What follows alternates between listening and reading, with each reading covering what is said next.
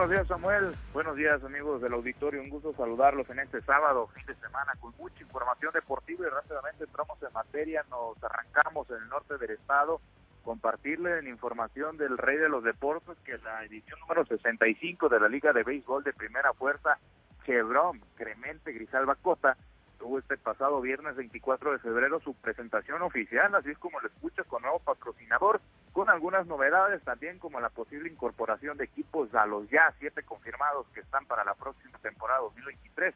En el evento, pues el presidente de la liga, Alberto Corbera Norzagaray, fue el encargado de dar la bienvenida a los asistentes y agradecer a la marca patrocinadora. Vamos a escuchar parte de lo que mencionaba en la conferencia de prensa. Hoy viernes 24 de febrero se escribe una gran historia de las 64 temporadas que ha tenido Clemente Grijalva Cota. Realizar un convenio de esta naturaleza que hemos estado cabildeando desde un inicio de nuestra gestión con esta empresa que nos abrió las puertas en su momento.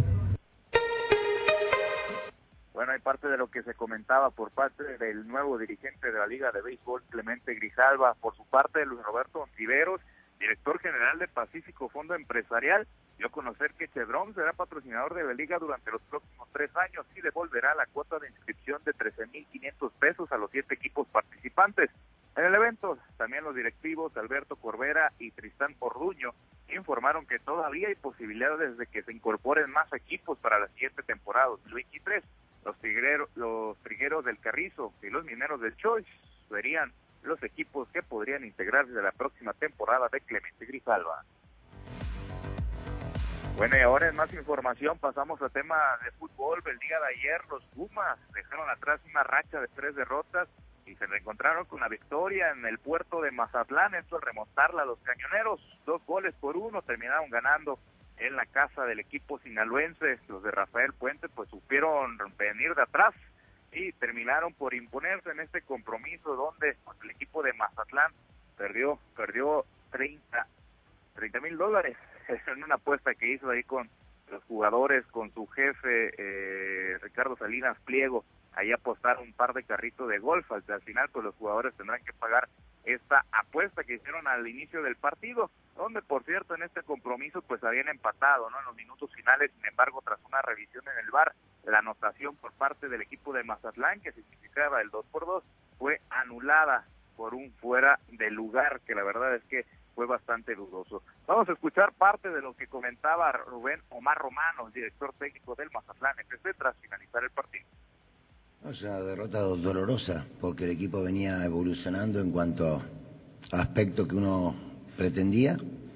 Lamentablemente volvemos a cometer muchas fallas en la parte de atrás, no podemos corregirlo, tratamos de, buscar que el equipo esté más compacto eh, en la zona defensiva, pero volvemos a.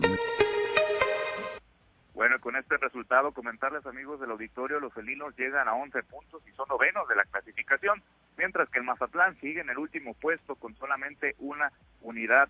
El día de ayer, por cierto, en esta actividad de la jornada número 9, en el inicio de esta fecha, el Necaxa empató 1 a 1 en contra del Querétaro y el día de hoy, sábado, continúa la actividad a las 16 horas, a las 4 de la tarde. Comentarles que Cruz Azul recibe a los Bravos de Juárez Posteriormente a las seis, los Tigres recibirán a las Chivas Rayadas del Guadalajara.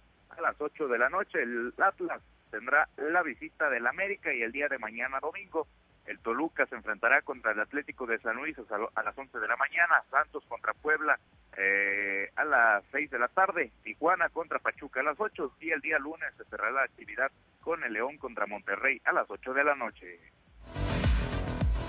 Bueno, y más información, comentarles rápidamente en temas de boxeo que el ex campeón mundial sinaloense Juan Carlos Zurdito Sánchez Jr. sigue en esta búsqueda por otra oportunidad por un título mundial, pero antes deberá enfrentarse al sonorense Jesús El Torito Amparan, Amparan este sábado allá en Hermosillo, Sonora. El Zurdito Jr. pues viene de derrotar por nocaut al guamuchilense Carlos Gaspar Jacobo el pasado 21 de febrero de este mismo año.